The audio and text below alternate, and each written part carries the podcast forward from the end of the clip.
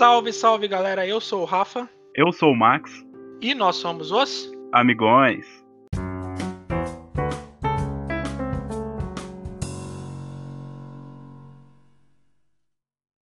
Salve galera, mais uma semana, mais um podcast dos Amigões aqui para vocês. Semana passada nós gravamos o Pod Classic sobre Scarface. E no final deles, conversando aí com a Verônica e com a Rita que fizeram um episódio aqui conosco, nós falamos que hoje, essa semana, nós estaríamos falando sobre o meu amigo Totoro, do Estúdio Ghibli. É, nós decidimos alterar a pauta para essa semana, decorrente dos acontecimentos que cercaram o mundo e ganharam notoriedade na mídia, certo? É, por isso, é, um amigo nosso, né, um amigo que faz as artes aliás, aqui para o podcast dos Amigões. Um abraço, Lu. Muito obrigado por ter dado essa ideia para nós. É, disse que nós poderíamos dar palco para que pudéssemos discutir e debater sobre tudo o que vem acontecendo, sendo que estamos passando por momentos bastante difíceis e ele achou que seria muito pertinente estarmos trazendo isso para vocês. Então hoje nós estaremos trazendo um filme do Spike Lee. Para a gente contextualizar melhor, o Spike Lee ele é um diretor independente que ganhou reconhecimento exatamente por se destacar nesse meio aí do, do cinema alternativo.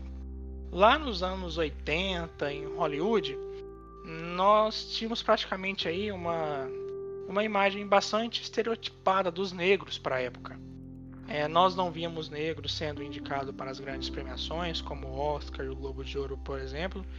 E mesmo que com o passar do tempo essas indicações né, e a força do movimento vinha ganhando mais e mais sucesso entre a mídia, os negros ainda quase não obtinham quase, quase nada de indicação para essas premiações. E quando conseguiam, eles ganhavam esses prêmios por é, apresentar personagens que viveram na época da escravatura.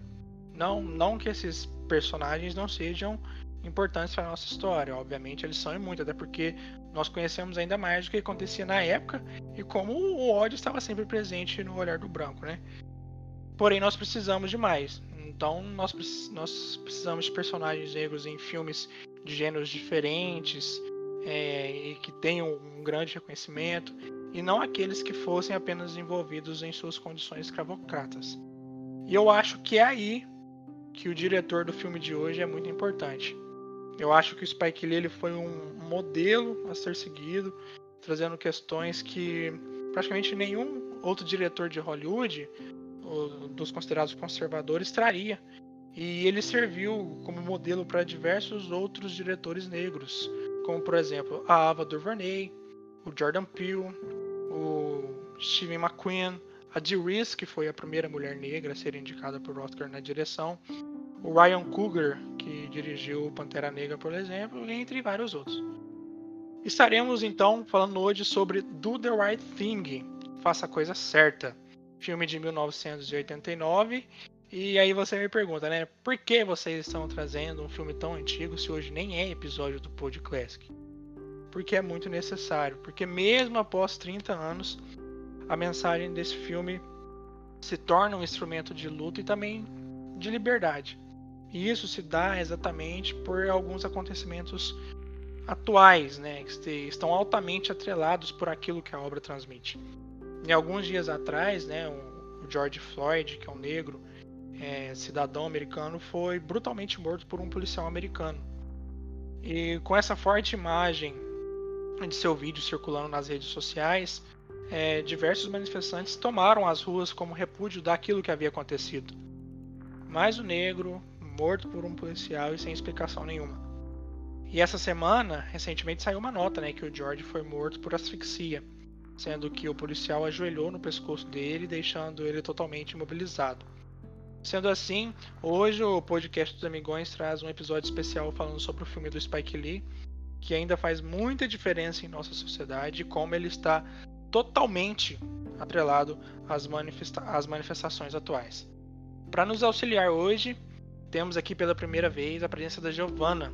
Ela que é uma graduada em comunicação social e jornalismo pela UENG, ela se formou em 2019 ano em que defendeu o documentário Alforriados, Construções de Identidade e Profissão como é o trabalho de conclusão de curso dela. Giovana, muito obrigado pela sua presença e seja muito bem-vinda aqui no podcast dos Amigões.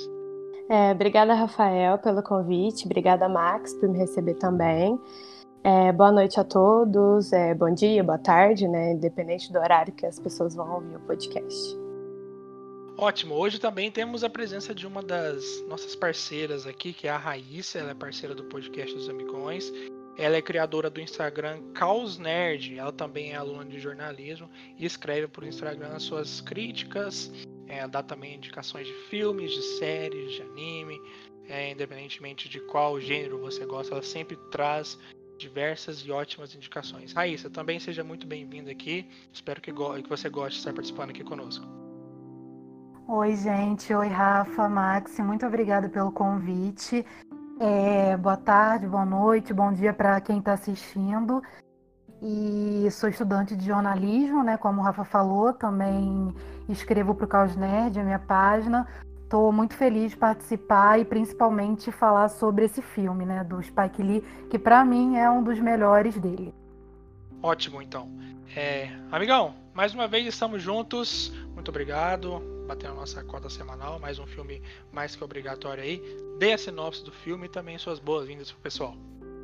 Salve, amigão. Oi pra Giovana, oi pra Raíssa, primeira vez que gravam aqui conosco.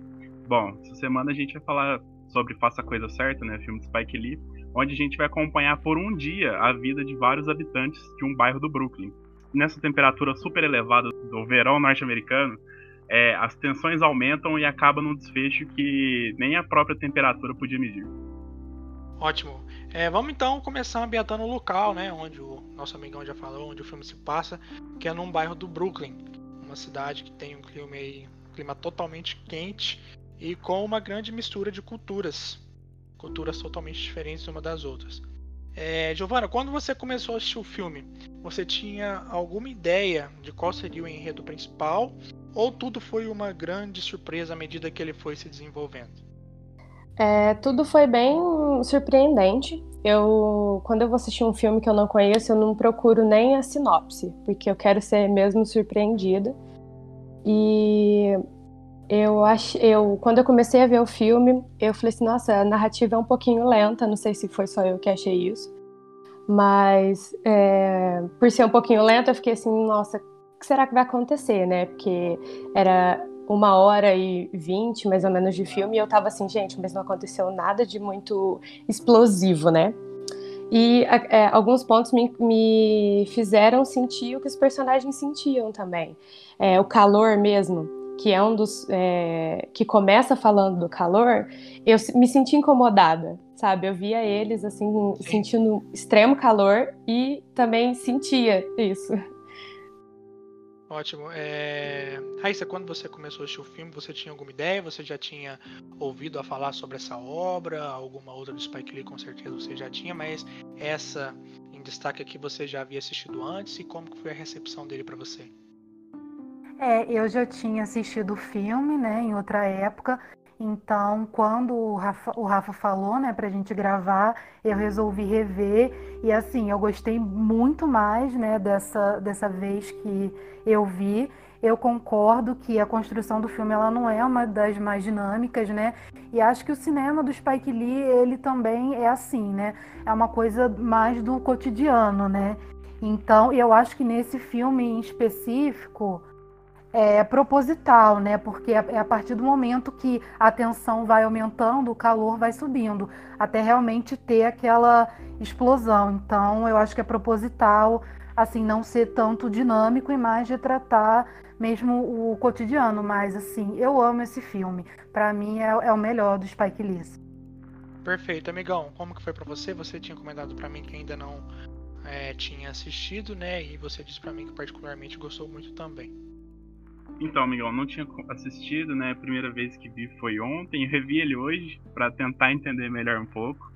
É, eu também, a primeira vez que eu assisti, eu compreendi ele como sendo muito lento, até tinha comentado para você, mas depois você para e percebe, né? É um dia inteiro o filme. Então, tipo. Sim.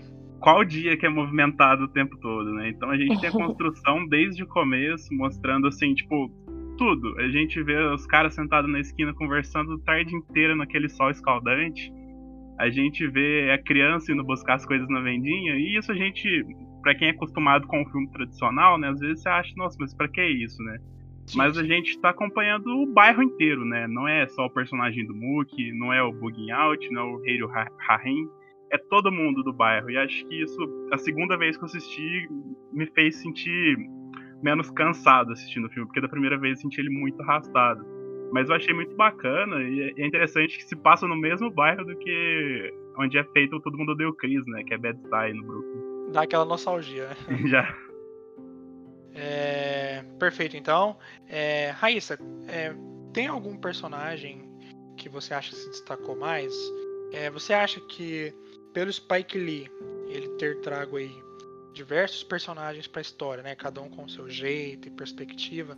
Ele faz isso de propósito para a gente poder analisar cada um com a sua devida importância, ou para você há, algum que se destaca, ou, ou, ele acha que por ele estar tá trazendo todo mundo junto ali é um só, todo mundo é unido, ou você acha que mesmo assim há algum ou outro que se destaca nesse nesse evento, né? Nesse dia em Brooklyn? Ah, eu acho que todos os personagens, né, têm a sua importância e é bom para a gente ver, né, todos os lados. É, tem o, né, os coreanos, né, da, da loja, mas eu, particularmente, o meu personagem preferido é o Mook, realmente, pelo crescimento que ele tem é, durante o filme. É, para mim, uma das cenas finais, né, é a mais impactante, foi ele, assim, que começou, né, tudo. Então, para mim, ele é o personagem que eu mais gosto pelo crescimento que ele tem é, durante o filme. Mas todos os personagens, assim, são muito importantes e necessários para fazer o contraponto, né? Acho que é isso. Ótimo. E para você, Giovana, é, o que, que você acha sobre os personagens? Tem algum que você acha que se destaca mais, como a Raíssa falou? É, sim, para mim também todos os personagens são relevantes na história para a gente poder entender tudo que está acontecendo, tudo que está se passando naquele dia longo e caloroso. E o, quando eu comecei a ver o filme, o que mais me chamou a atenção foi o radialista, porque ele citava pequenas ações daquelas, é, daquelas pessoas que estavam ali no bairro, passando o seu dia a dia. Para mim, isso foi muito é, importante para aproximar é, quem assiste o filme dos personagens, né? Achei isso e, bem interessante. E é uma voz muito confortante, né? Samuel L. Jackson, a voz dele é perfeita. Sim, ele é maravilhoso, né? E, e aí depois eu concordo com a Raíssa que o Mook me chamou muita atenção, porque ele realmente foi é, amadurecendo, né? Durante o filme, assim. E no início mostra que ele é um pouco, não sei, para mim pareceu que ele era um pouco é, ele era marginalizado por todas as pessoas que estavam um pouco em volta dele. Chamavam ele muito de folgado, preguiçoso. E aí depois ele, no final do filme, mostra que ele não é nada daquilo, que ele é, tomou a frente, né, para é, para defender ele, para defender que o amigo dele tinha sido assassinado, né, para tomar uma atitude. Eu achei isso muito interessante. E outra personagem também que me chamou muita atenção foi a da mãe preta, é, porque existiam outras mães ali no, no filme, mas ela teve um pouco mais de destaque, até nos diálogos com o prefeito, né? E achei que as cenas é, dela foram muito emocionantes, assim, mas eu comento um pouquinho mais, melhor depois. Perfeito. Amigão, para você, o que você acha sobre os personagens? Vocês acham que eles são analisados como um todo ou tem um ou outro que se destaca como as minas falaram? Eu também acho que todos têm sua importância, né? Tem alguns que se destacam, né? Por exemplo, o Pino, que é um dos filhos do Sol, ele se destaca por ser o personagem insuportável do filme. O prefeito, ele. Você vê que apesar de tudo, assim, de ser um cara que não tem quase nada, é um cara que se preocupa com a vizinhança em si, né? Ele até salva o menino de ser atropelado. E um que eu gostei muito foi do Bugging, né? Que é o interpretado pelo Giancarlo Esposito, né? De Breaking Bad. Verdade. E eu acho ele muito interessante porque ele meio que é o fio condutor do conflito, né? Porque ele apenas queria que tivesse representatividade dentro da putaria do Sal, onde só mostravam grandes personalidades é, italo-americanas, né? E ele queria que tivessem negros ali. Talvez Acho que é toda essa representatividade que ele buscava foi importante, assim, apesar de ter gerado todo o conflito. E acho que eu gosto muito do personagem dele, mas, tipo, junto, juntamente ele com o Mookie, assim, provavelmente são os dois que eu mais gostei. Perfeito. É, até antes que aconteça né, todo o desfecho da história, esse bom aí final, nós temos aí praticamente uma hora e meia para que ele fosse sendo construído e mostrado da forma que deveria ter sido mostrada mesmo. É, a gente já tinha até comentado, Max aí. Vocês acham que esse tempo foi um pouco grande ou não? É, é, começando aí pela Raíssa, como que você reagiu a isso? Talvez por a gente ter muitos personagens, é, a divisão do tempo ela deveria ter sido feita dessa forma mesmo, para que todos eles fossem sendo construídos aos poucos. O que você acha dessa, desse tempo aí? Igual vocês falaram que um pouquinho ali o roteiro foi um pouco arrastado e tal, mas depois assistindo, igual o Max falou, pela uma segunda vez ele já gostou mais. O que você tem a falar sobre esse desenvolvimento da história aí? Ah, eu acho que foi como o Max falou, né? Para quem está acostumado, talvez com filmes mais assim tradicionais, né, hollywoodianos, assim, pode sentir o, o filme um pouco mais arrastado, mas eu acho que o tempo foi perfeito, até porque são muitos personagens, né? E foi como é, foi falado, né? É quase como o filme retrata o, o dia inteiro, né? Então, eu acho que a construção do tempo, de como foi, foi necessário, sabe? Para que a gente vá entendendo toda a construção, toda a dinâmica do filme até chegar à, à cena final, né? É justificado o tempo que foi. Então, eu particularmente gosto, gostei. Perfeito, Giovanna. O que, que você acha desse tempo do filme? É, como eu já até falei, eu achei um pouco arrastado, né, quando eu comecei a ver o filme. Só que aí quando você chega no final e, e você entende melhor por que teve essa duração toda, né? Por que, que a construção da narrativa ela é um pouco mais lenta, devido aos personagens mesmo, e a importância de entender é, a vida e a rotina é, diária de cada um deles. Porque todos ali é, formaram um todo, né? E, né? e aí é, é isso mesmo, assim, no final a gente entende por que, que o filme tem essa impressão um pouco mais lenta, né? Sim. É, amigão, o que, que você acha aí desse, desse tempo de duração do filme, antes do desfecho final? Eu acho ele bem, bem longo, assim. Acho que, igual eu tinha comentado, se você não tá acostumado, você vai achar muito lento. Mas depois você percebe que toda a construção de cada personagem nessa uma hora e meia se apresenta no conflito final, né? Que o prefeito, que é um cara que cuida da comunidade, ele é o único cara que tenta proteger o sol e os filhos deles, né? Enquanto eles estão destruindo a pizzaria. É, você vê o sofrimento da, da mãe, né? Que ela sofre pelo, pelos filhos, assim, né? Bem dizer, da comunidade.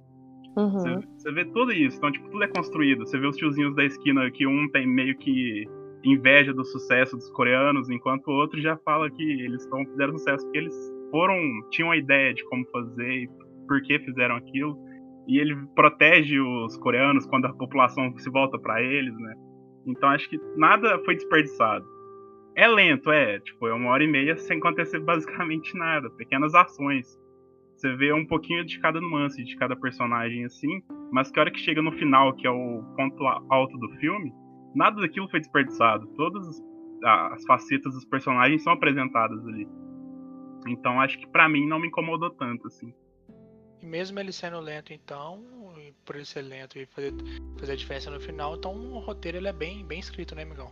Bem, totalmente, Migão. Porque, igual eu comentei, não, não tem desperdício. Ele é lento uma hora e meia, mas tudo que ele tá apresentando ali é utilizado no final, sabe? Não tem nada deixado deixado assim no ar. É, a Giovanna e o Max aqui também já comentou mais cedo sobre o, o papel da mãe do filme.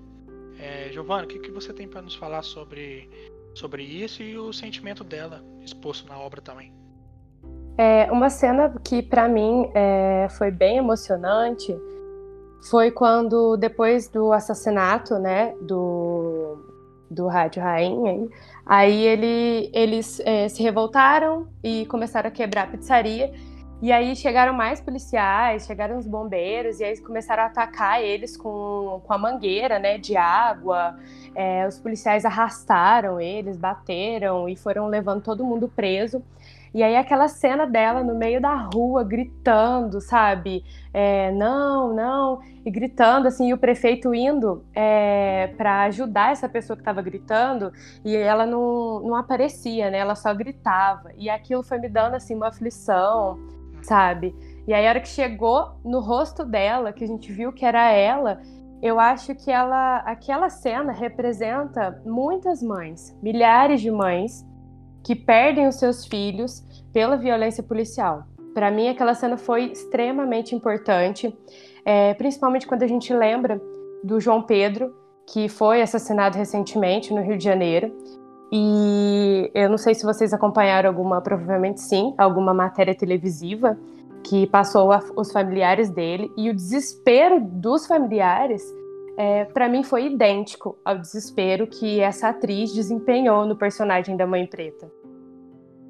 Ótimo. É, Raíssa, o que, você acha sobre isso também, linkando aí com os acontecimentos reais e, e atuais também? Nossa, eu concordo muito com o que a Giovana falou.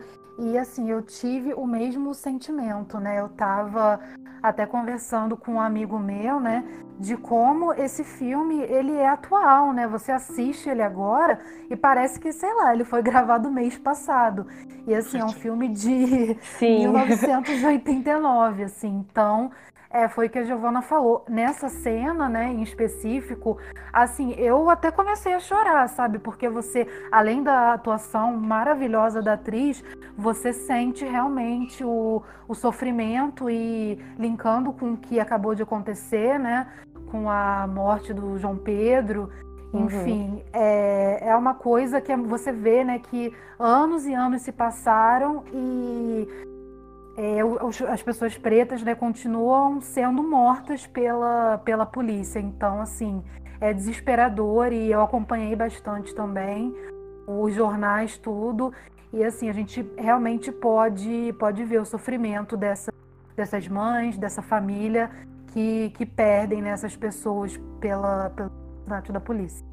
Até por isso que o personagem dela não tem nem nome, né? Eu acho que é para simbolizar todas as mães que já passaram por isso, acho.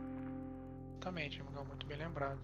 É com certeza uhum. é um momento assim que a gente não, não tem consciência, né? A, a gente sente, mas as pessoas que perdem filhos para isso, filhos, familiares, amigos, deve ser algo muito é muito pesado, né? E hoje nós temos aqui, né, no nosso podcast, três pessoas negras comentando sobre.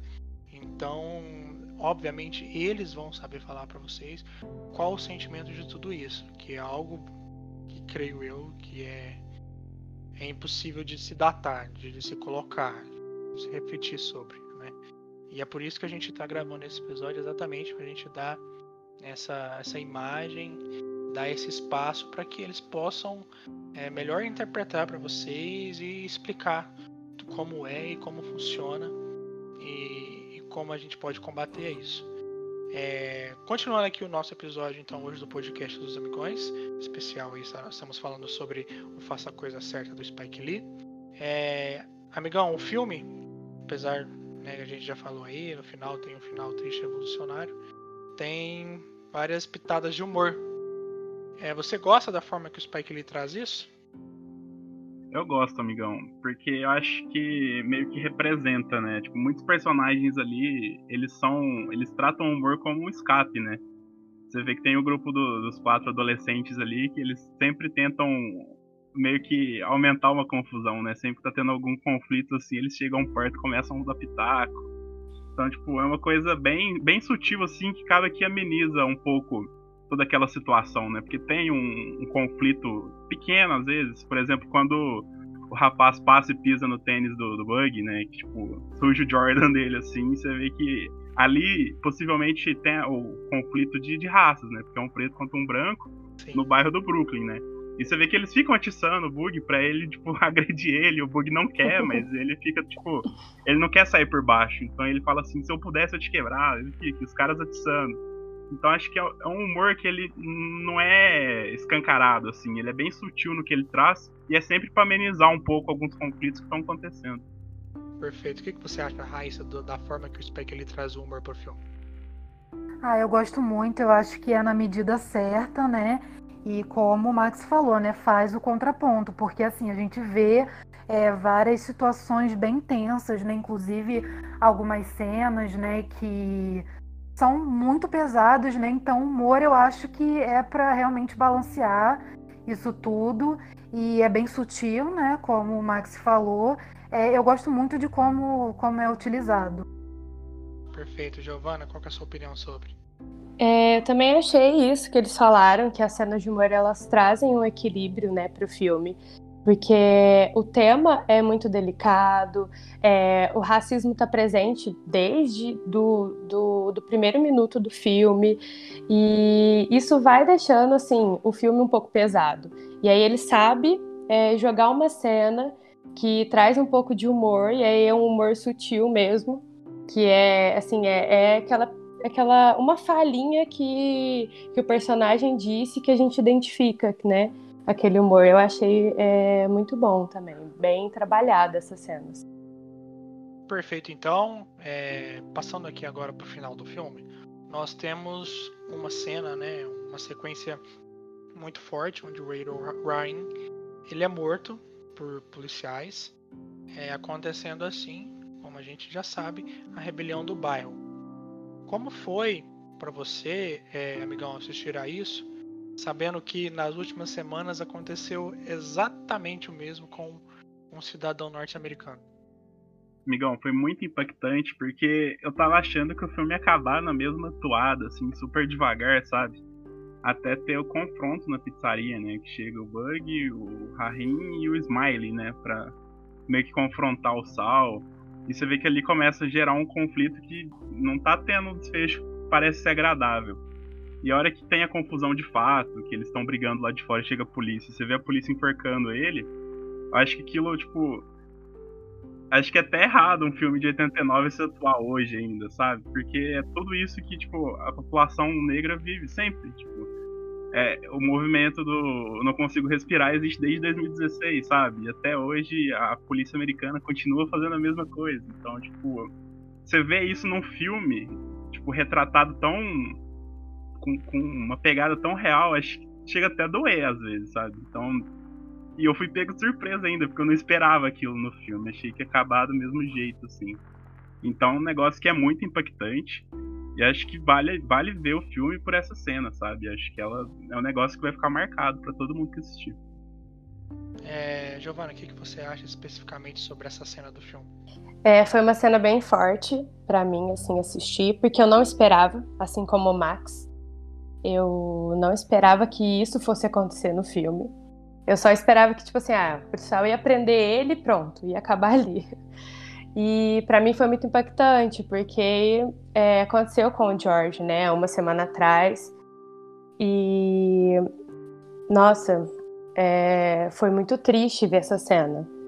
É, chorei, confesso que chorei. E, e fiquei com aquele sentimento de impotência, que eu acho que é o que todo mundo sente, sabe? De revolta e também de impotência. Porque ver todas aquelas pessoas que estavam no bairro assistindo ele morrer e eles gritando, sabe, para eles soltarem ele, que eles iam matar ele, que os policiais iam matar ele. E os policiais não paravam. E aí aquele senti eu acho que aqueles personagens sentiram assim, sabe, impotentes, não poder fazer nada, sabe? E é muito ruim sentir isso.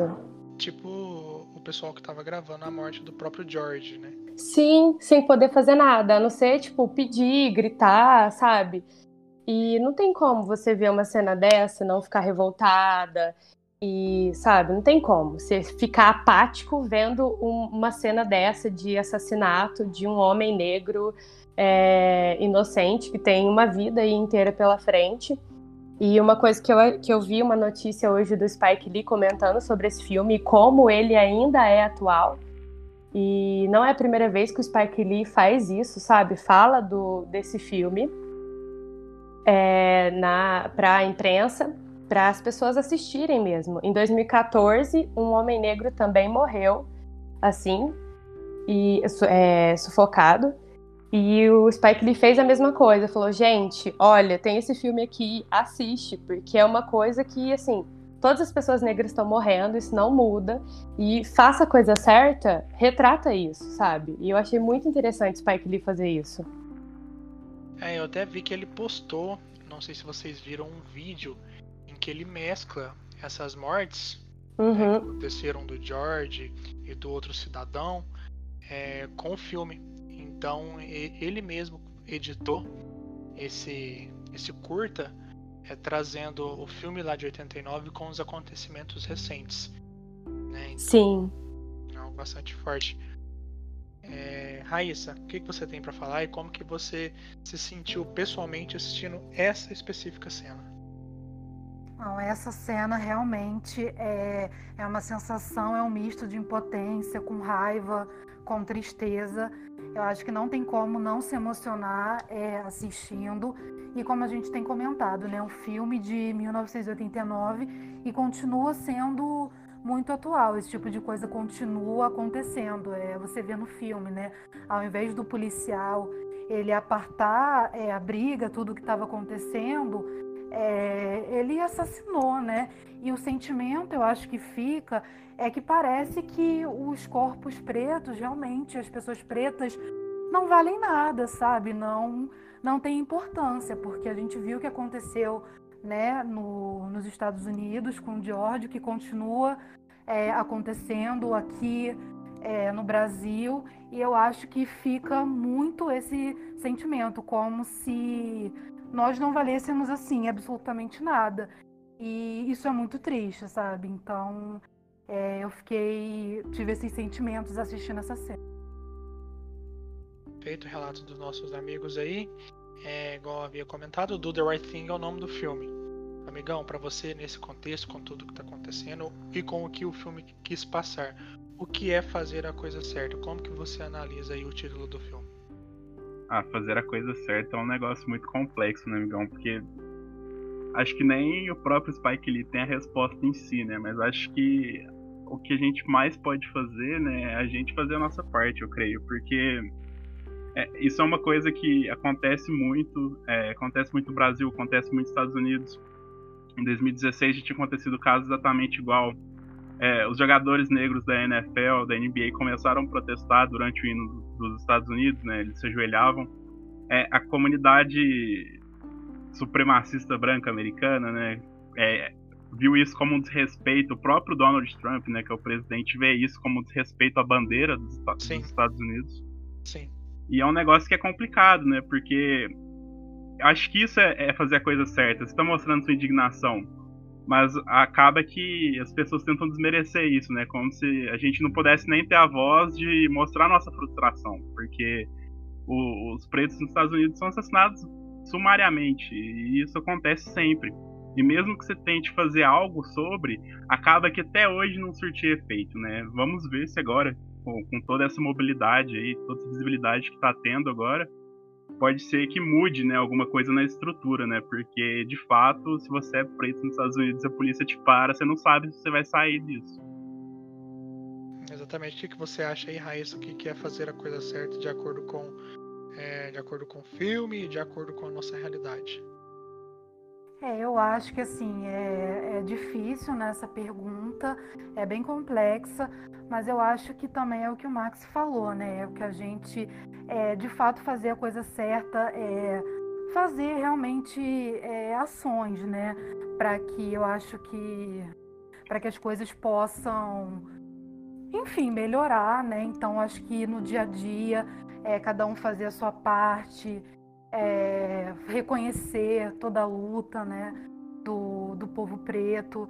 Então, eu acho que são fazer a coisa certa é fazer ações para que a gente possa um dia, quem sabe, é, mudar a nossa realidade. E aí, Giovana, para você? É, eu concordo também com o que o Max e a Raíssa falaram. É, fazer a coisa certa é, é, Essa pergunta é um pouco difícil, né? Mas eu acho que fazer a coisa certa é sim e, e a luta, sabe?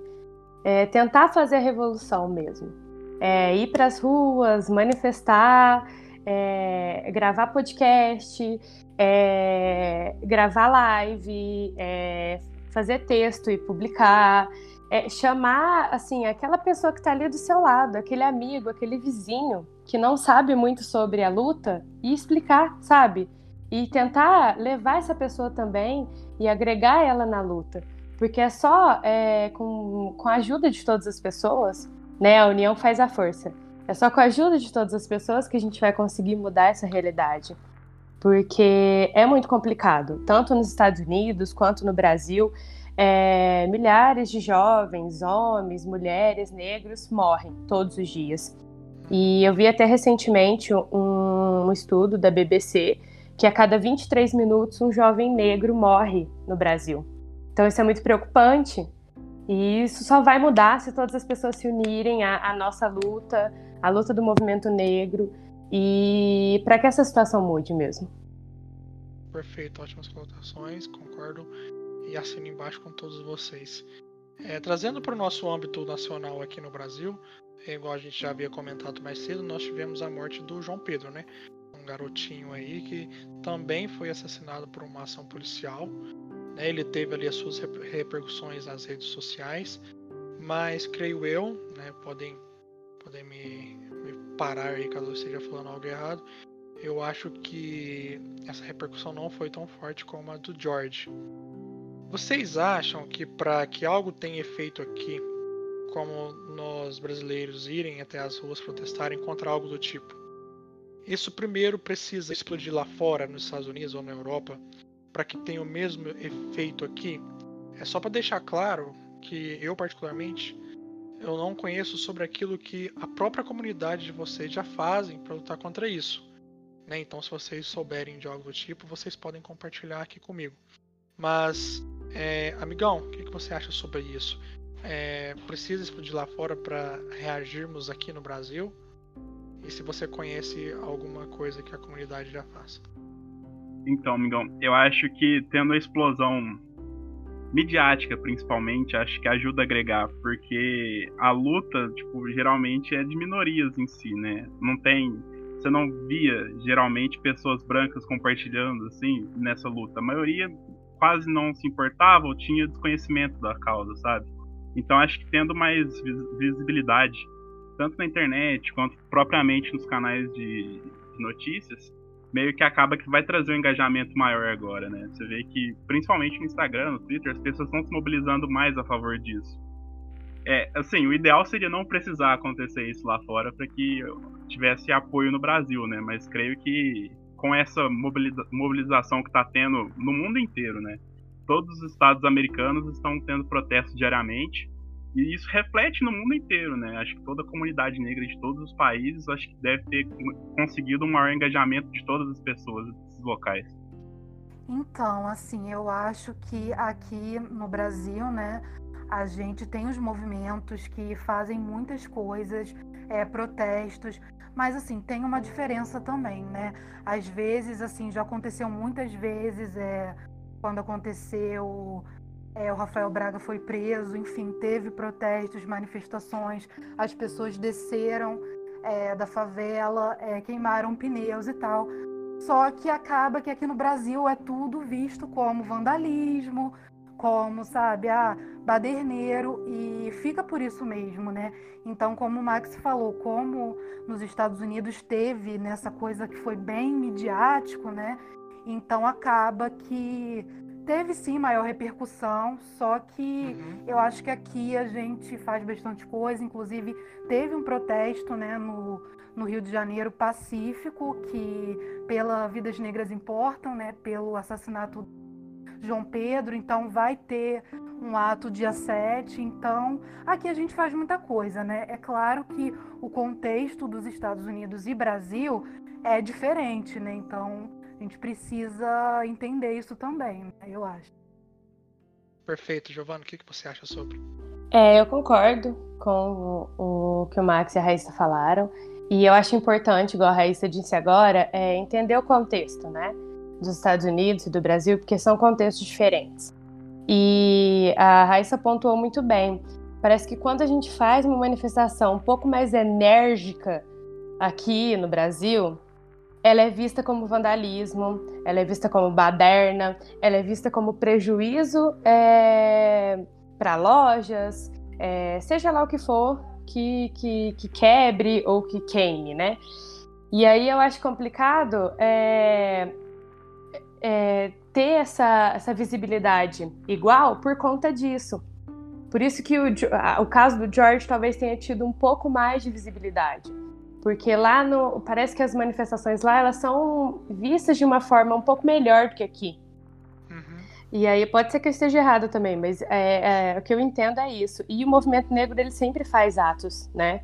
Sempre faz, é, seja palestra, seja manifestação, seja ato é, em praças, né, em grandes centros.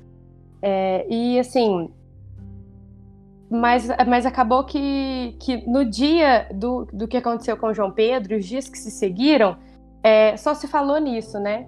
E aí parece, dá, dá a parecer que quando aconteceu com o George no, no, nos Estados Unidos, parece que todo mundo esqueceu do João Pedro, né? É exatamente esse ponto que eu queria chegar com você. É. E, e aí eu lembrei aqui, estava aqui escutando os, os, colegas falarem, e eu lembrei do, do assassinato da Marielle que era uma pessoa que eu não conhecia e que, assim, foi. É, o Brasil foi todo. É. Principalmente pela ligação com a possível participação da família Bolsonaro no meio, né? Sim, sim. E aí, na época que aconteceu o assassinato, é, o Brasil foi tomado por manifestações.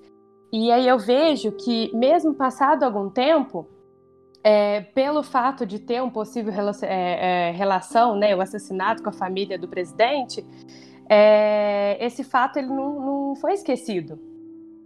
Né? Ele está sendo falado aí diariamente ou semanalmente pelos jornais também. Então acho que é importante é, não esquecer do João Pedro também. Sim, exatamente, muito bem pontuado.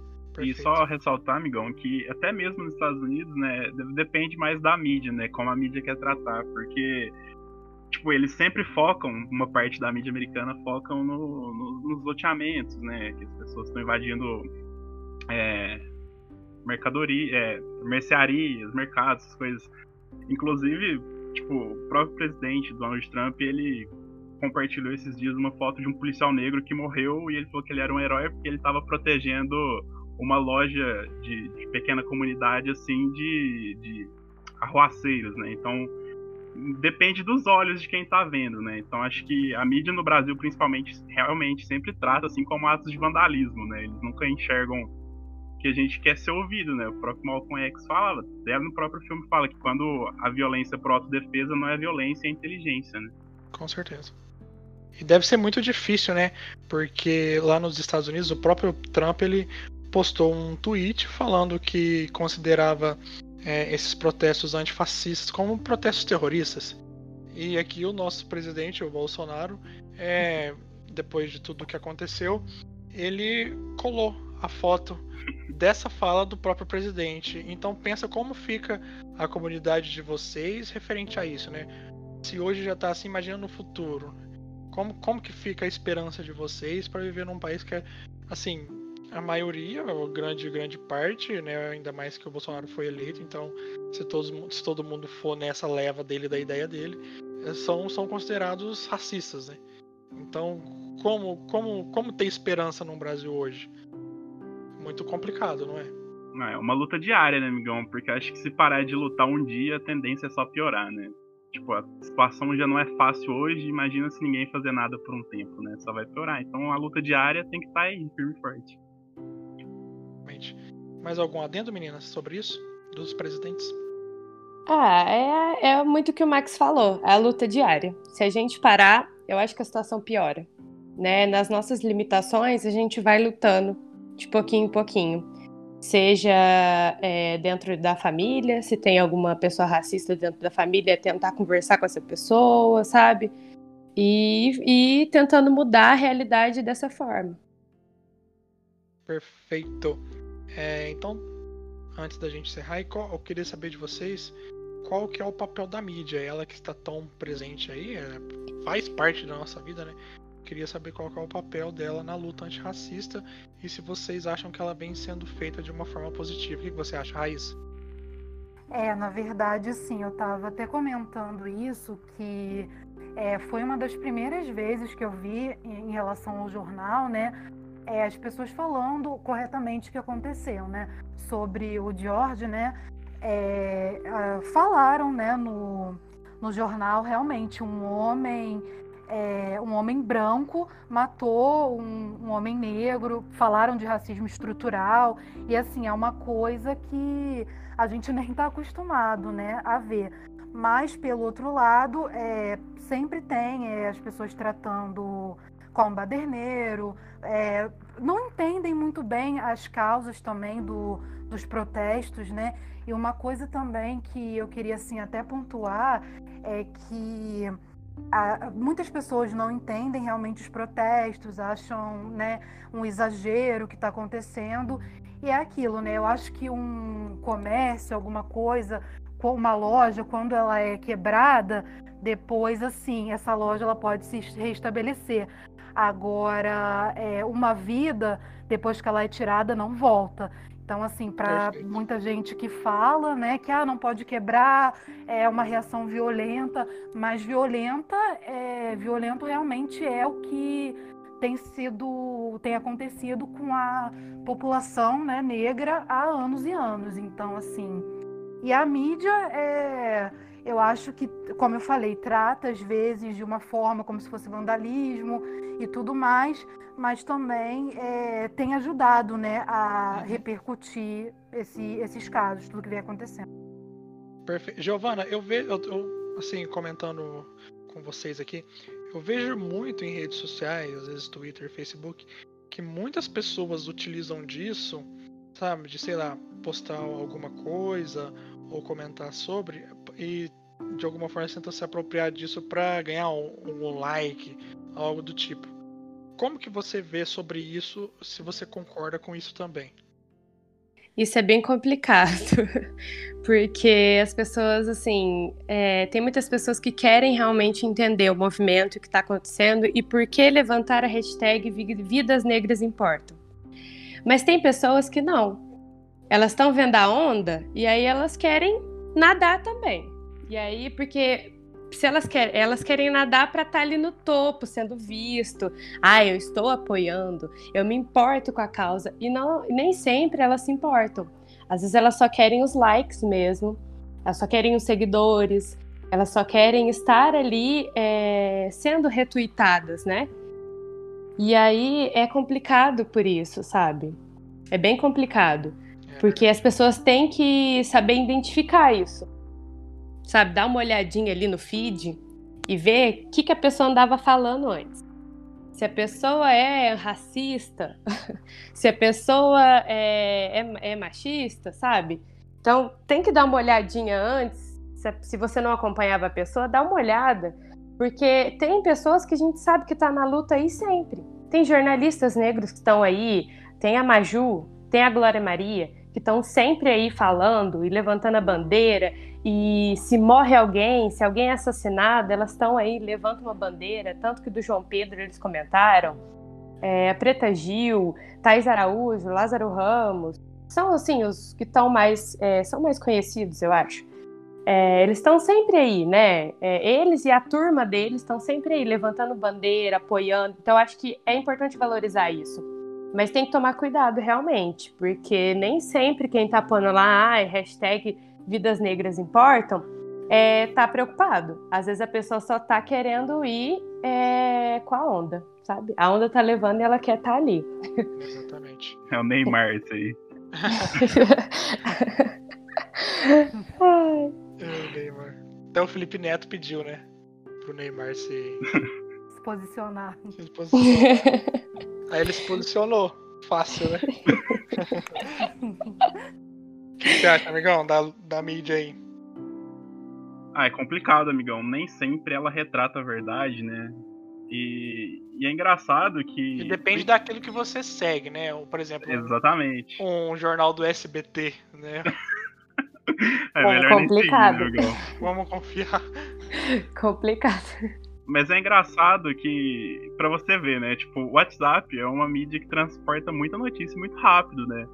E até mesmo sobre o caso do George Floyd, tem várias fake news, assim. E às vezes eu tô conversando com a minha mãe, e minha mãe falando assim, eu falo, não, mas não é possível que te mandaram isso. E as pessoas realmente mandam, então, tipo, acho que as mídias, não só os jornais e tal, mas principalmente o WhatsApp, acho que as pessoas têm que tomar muito cuidado com o que elas estão compartilhando, sabe? Porque às vezes as pessoas criam fake news, né? É comprovado que criam mesmo, passam para as pessoas e isso vai espalhando. E para quem não sabe, para quem não busca outras informações, acaba que aquilo vira verdade, né? Então, meio que descredibiliza toda uma luta que tá tendo, porque a pessoa leu uma notícia falsa no WhatsApp. Mas, com certeza, assim, a, a visibilidade do caso do George Floyd foi muito boa, porque passa basicamente em todos os canais, né? Então, é isso, tipo, nem sempre é a verdade que a mídia retrata, mas agora que tá retratando, acho que cabe todas as pessoas buscarem o máximo de informação possível.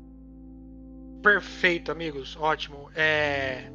Trazendo essa questão aí, é... Giovana, qual outro filme, série, documentário que você indica que também mostra essa luta antirracista aí dos negros que precisam ser assistidos por todos nós? Ou algum filme que tenha algum protagonista negro que não precisa ser exatamente sobre, sobre isso também, né? Que é bom a gente sempre trazer coisas diferentes. Ah, sim.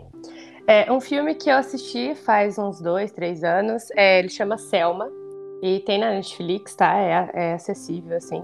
É, eu acho que você acha na internet também, bem disponível, bem fácil. Ele é muito importante porque ele fala, é, tem Martin Luther King, né, como é, história dele como é, condutora da narrativa. E tem confronto, sabe? É, o, o, tem os negros são açoitados no meio da rua. Então é bem forte. É um filme muito lindo e vale muito a pena as pessoas assistirem. Para você que quer é, ter um pouquinho mais de conhecimento da nossa luta, do movimento negro, ele surgiu lá, né, com o Martin, então é importante, tem o Malcolm X no filme também. Então é bem importante acompanhar esses dois, assim, e também procurar é, ativistas negros brasileiros, sabe? Acho importante a gente dar uma procurada, mesmo que seja em livros. E outro filme também que eu destaco é Histórias Cruzadas, que é muito lindo, é muito emocionante e traz o papel da mulher muito forte, da mulher negra ali muito forte. Então eu acho extremamente importante. E por último. Histórias Cruzadas é o que tem. Ah, eu não me recordo. É das empregadas? Isso, esse mesmo. E aí. Porque esse filme é um pouco problemático, né? Que tem a White tem. Saber, né? Sim. Até a Viola Davis falou que ela, que ela não se sentiu tão representada assim, né? É. É, é, tem, tem que, quem assistir tem que identificar mesmo que eles criam um branco salvador ali. Sabe? Mas aí a parte do, de como os negros se organizam e tal é interessante. Perfeito. É bem interessante. Mais algum? Pode ficar à vontade. Ah, por último é a série Olhos que Condenam da Netflix também. É Perfeito. É muito bom. Nossa, é excelente. É da Ava do Verney também. É... Raíssa, quais filmes aí, séries você indica também para o pessoal estar tá assistindo? Então, eu queria indicar muito um documentário, né? É fácil de achar, é, tem na Netflix, é, o nome é A Terceira Emenda. Eu acho muito bom, assim, é, trata de encarceramento é, em massa das pessoas pretas. É, é, bem interessante ficar de olho nesse documentário, realmente assistir. É um filme que eu assisti recentemente também, que mostra né, um, é um pouco dessa questão da, da polícia, né, da brutalidade da polícia. É o ódio que você, é, o ódio que você semeia. É, eu gostei bastante desse filme. E também vou recomendar o do Malcolm X, né? Que é dirigido pelo Sim, Spike Lee. Pelo próprio Spike Lee, exatamente. Pelo próprio Spike Lee. Vou puxar o saco porque adoro Spike Lee. Então é um filme também para conhecer um pouco da história e então vou deixar essas três indicações. Perfeito, amigão, sua vez aí de indicar pra galera assistir. Vou indicar um documentário de 2016, chama Eu Não Sou Seu Negro, que ele trata a respeito de um livro sobre várias questões é, nos Estados Unidos sobre racismo, né? E também acompanha vários relatos assim sobre vida e assassinato de vários líderes ativistas, né? Tem o Malcolm X, Martin Luther King. Então, tipo, é muito interessante ver por esse ponto. E a esse segunda coisa. Ele narrado pelo Samuel Jackson, amigão? E, esse, amigão. É Samuel, é, ele é ótimo, né? até narrando. Ah, a voz dele é maravilhosa, né, Coincidência né, que você trazer, muito bom. E o segundo, eu vou indicar uma música, que na realidade é um álbum inteiro, mas uma música em específico de um rapper britânico que chama Dave, que a música chama Black. Que ela. A música inteira é sobre. sobre ser negro, assim, sabe? Tipo, ele expõe o lado dele, do que, que ele viveu em Londres, do que, que ele acha, o que, que é certo o que, que é errado a respeito dos negros em si. Então, tipo, é uma visão muito bacana a música, acho que recomendo para todo mundo. Dave é muito bom. E é isso, acho que vejam o documentário e ouçam a música, perfeito. Perfeito. Bom, eu vou indicar aqui o Moonlight, né? Moonlight que foi o vencedor do Oscar de 2017, né? Que busca aí a que é onde o personagem busca é, uma forma de se autoconhecer, é a busca da sua própria identidade, quando ele sofria bullying desde quando ele era pequeno. E aí, depois de algum tempo, ele começa a ter essa proximidade com essas questões de vulnerabilidade social, o tráfico, a pobreza, né? É, a violência que era na época, forma que ele encara tudo isso.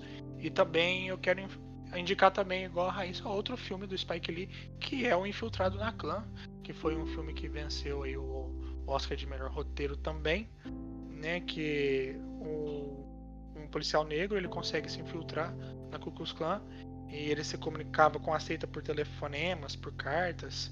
E aí quando ele precisava estar tá dentro da seita da Ku Klux Klan, ele enviava um policial branco no lugar dele, que no caso era o Adam Driver. Também é um filmaço e que traz também muitas questões atuais. É... Que eu tô me recordando nacional que tem Ó, que é a série que é protagonizada pelo Lázaro Ramos e também pelo, pelo Wagner Moura. É... Galera, é... então vamos para as notas do filme, nossas considerações finais. É... Qual é a sua nota para o filme Faça a Coisa Certa e também a sua consideração final sobre o filme e também o que ele reflete na nossa atualidade com tudo que está acontecendo? Bom, é... Eu acho que a minha nota é 9, porque é... eu acho que é um filme muito relevante para a época. Eu acho que não tem um filme que seja mais relevante para o momento que a gente está vivendo do que esse. E eu gostei muito do filme. Eu acho que é um filme que todas as pessoas deveriam assistir. Principalmente agora, se elas puderem assistir, assistam agora. Pessoas do movimento negro e pessoas que não são do movimento negro, mas querem apoiar o movimento negro. Sabe? Eu acho que é muito importante as pessoas verem qual é a realidade do negro e esse filme retrata muito bem com, as, é, com cada característica específica daqueles personagens que compõem um todo, que criam uma comunidade negra que, que vive bem ali, né? Que hum, se dá bem. E aí, e é isso. Eu acho que o filme tem que ser assistido, sim. É, tanto que o Spike Lee tá aí recomendando o filme, então assistam, por favor. É muito importante. E depois falem pra gente o que acharam também. Exatamente. Por favor. É, Raíssa, qual é a sua nota de 0 a 10 e como que você vê ele hoje aí na nossa, na nossa atualidade também, suas considerações finais? Ah, eu vou dar um 10 assim para esse filme porque eu realmente gosto muito. É, como vocês já falaram, a Giovana já falou, ele é um filme que, assim, ele precisa ser assistido, principalmente é, hoje. É um filme atual, é relevante, ele né, te traz realmente vários sentimentos, às vezes de incômodo, de raiva, de impotência. Então, assim, é, e tem a, a questão da comédia também, como a gente pontuou. Então, é um filme que é, traz tudo, né? Tem o timing perfeito da, da comédia e traz um tema super necessário que ainda precisa ser falado e discutido e com a direção né, impecável do, do Spike Lee, a ambientação é perfeita. Então eu só posso pedir para as pessoas assistirem esse filme e eu dou um 10 para ele. Perfeito, Raíssa. É, amigão, vai lá. Bom, amigão, já falaram tudo, né? Só vou dar minha nota mesmo, eu dou uma nota 9,5 pro filme. Só destacar que é interessante que todas as camisetas que o Mookie veste são de atletas negros, né? Ele começa o filme com a camisa 23 do Jordan, depois ele usa a camisa do Jack Robinson, né? Que foi um grande jogador de beisebol. Então, é só esse fadendo só. Tudo que eu tinha falado do filme eu já falei. E é isso, 9,5. Gostei bastante do filme. Assista. Perfeito, eu vou dar uma nota 10 também. Eu acho que ele é mais do que necessário, né? Infelizmente ele ainda ele reflete o que acontece e muito na nossa realidade. Eu espero que, como no filme, a união faça força aqui e isso consiga ir se mudando aos poucos, né? Porque eu penso que sim, é, lá nos anos 60 acontecia todas as atrocidades, né? E depois a gente teve esse filme em 1980, as coisas então, quer dizer, aconteceu ainda e hoje depois de 30 anos esse filme ainda reflete. Então é igual muita gente estava falando no, nas redes sociais, nossa, parece que a gente está na década de 60 novamente, né? Pra gente ver a gravidade de tudo. Então, é, no meu caso, particularmente falando, né, eu que sou branco, é, para nós que somos brancos, vocês que estão ouvindo, é, se inteirar melhor, né, pesquisar. Temos vários artistas, filmes como esse que a gente pode entender, é, ler artigos na internet, conversar com amigos, colegas que são negros, mas não utilizar desses amigos negros como uma biblioteca, né? Nós podemos correr atrás disso tudo. Eles não precisam explicar o óbvio para nós, né? A gente tem ali como um suporte. Nós precisamos se inteirar e entender melhor sobre tudo o que acontece. E a gente que é branco, a gente nunca vai entender a dor que eles passam, que eles têm o medo de sair de casa de manhã e não sabem se vão votar. Nós não temos isso, nós não passamos por isso. E nós que vivemos numa sociedade que é totalmente racista, você branco, eu, nós somos racistas. Isso a gente tem que ir mudando aos poucos, dia a dia.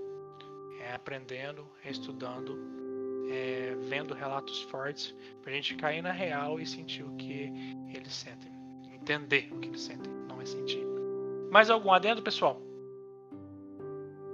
Não, tranquilo? tranquilo? Não. É, acho que é isso.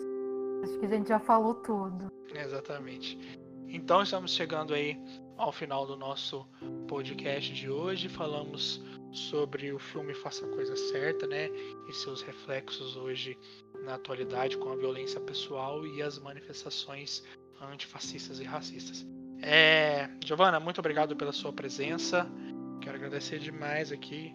É, ajudou e muito nós e logo logo, se Deus quiser, a gente vai estar junto novamente aí fazendo novos episódios.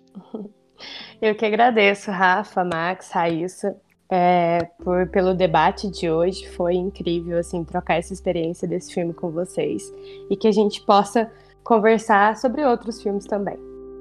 Perfeito. Raíssa, muito obrigado aí. Nossa, nossa a sua primeira colaboração aqui conosco, com certeza você estará aparecendo mais. E já deixa aí o seu Instagram também para os seus seguidores, que tomara que eles ouçam também, para os nossos seguidores, para que a gente compartilhe também aí do que você faz. É, Rafa, muito obrigada pelo convite, Max e Giovana, adorei participar.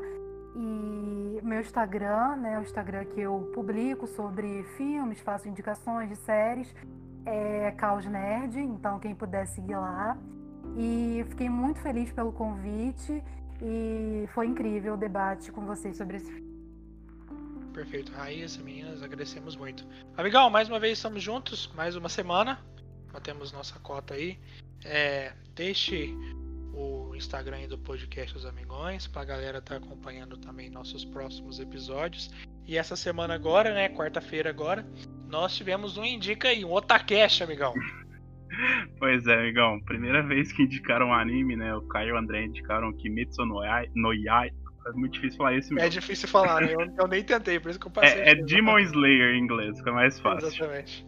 É, semana que vem vai ter o Indica do Mirandinha, né, meu amigo, que é a Press Hitler, né? Um documentário aí sobre a Segunda Guerra Mundial. Exatamente. E é isso, agradecer a presença da Raíssa, da Giovana, segunda pessoa de Paraíso aqui que participa do nosso podcast. E é isso. Até semana que vem. Semana que vem vamos ter meu amigo Totoro, né, amigão? Que a gente passa pra semana que vem. E sigam um o podcast dos Amigões no Instagram e podcast dos Amigões no Spotify ou qualquer outra demais, demais plataforma de streaming de, de áudio. Estamos em quase todas. É isso. Até a próxima. E tchau. Espero que tenham gostado.